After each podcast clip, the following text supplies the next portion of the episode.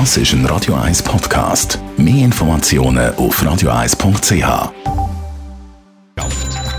Netto. Das Radio 1 Wirtschaftsmagazin für Konsumentinnen und Konsumenten wird Ihnen präsentiert von Blaser Greinicher. Wir beraten und unterstützen Sie bei der Bewertung und dem Verkauf von Ihrer Liegenschaft blasergreinicher.ch Hannes Dickelmann. Die Corona-Krise hat zwar ganze Wirtschaftszweige zum Erliegen gebracht und Firmen in Knie gezwungen, aber auf die Zahl der Firmen Neugründungen in der Schweiz hat der Lockdown oder die Zeit die letzten paar Monate fast keinen Einfluss gehabt. Das schreibt die Plattform startups.ch heute Morgen in einer Medienmitteilung.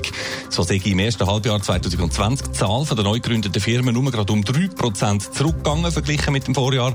Fast 22.000 Mal ist damit in der Schweiz trotz Corona ein neues Unternehmen aus der Taufe gehoben worden.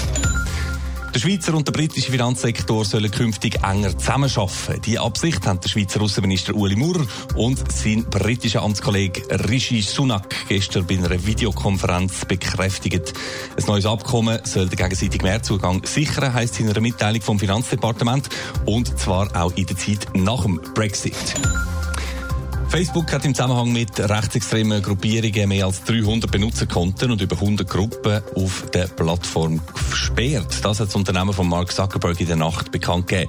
Der Schritt kommt, nachdem Facebook im Zug von der Black Lives Matter Bewegung stark kritisiert worden ist. Der Social Media Gigant gänge zu wenig äh, entschlossen gegen Hass und Rassismus vorwärts geheissen. Auch die Werbeeinnahmen von Facebook sind darauf aber eingebrochen. Die Reisebranche ist eine von diesen Wirtschaftssparten, die in der Corona-Krise ganz besonders leidet und federn muss lassen. Reiseveranstalter sind ebenso betroffen wie Airlines. Und jetzt ganz deutlich auch die Flugzeughersteller, Hannes Dickelmann. Ja, wenn die Airlines am Boden bleiben und auch die Aussicht besteht, dass äh, das Reiseniveau von vor der Krise noch jahrelang nicht wieder erreicht wird, dann bestellt man natürlich auch kein Flugzeug.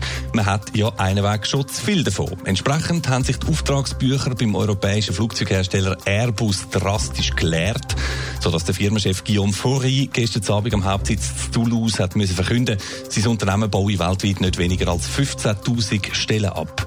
Es hat sich zeigen, dass die Auswirkungen von der Corona-Krise schwerer und vor allem auch lang anhaltender sind, als man zuerst gemeint hat, so der Guillaume Faury. It has unfortunately now become clear that the crisis the aviation sector is facing will be of a length and magnitude that calls for more structural and wide-ranging actions. Am stärksten betroffen vom grossen Abbau sind Deutschland und Frankreich. In diesen beiden Ländern gehen je rund 5000 Airbus-Stellen verloren. Die Flugzeugbauer in der Krise oder Konkurrent Boeing hat vor kurzem ja schon die Streichung von weit über 10.000 Stellen bekannt gegeben. Und bei den Airlines, da gibt es zwar in vielen Fällen Hilfspakete von den Staaten, aber die kämpfen trotzdem. Ja, Swiss zum Beispiel, die Airline, die uns da im Allgemeinen am nächsten ist, äh, nach dem grünen Licht von der Lufthansa-Aktionär letzte Woche, hat man zwar Aussicht auf Hilfsgeld Gelder aus Bern. Zukunftsaussichten sind aber trotzdem düster. Man hat wenig Passagiere und gleichzeitig zu viel Personal.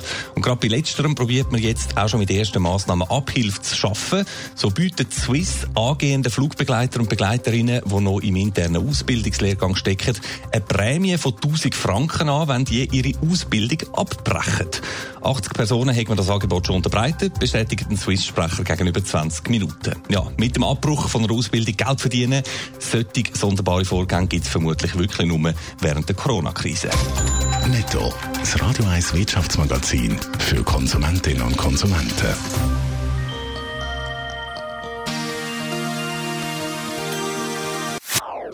Das ist ein Radio 1 Podcast. Mehr Informationen auf radio1.ch.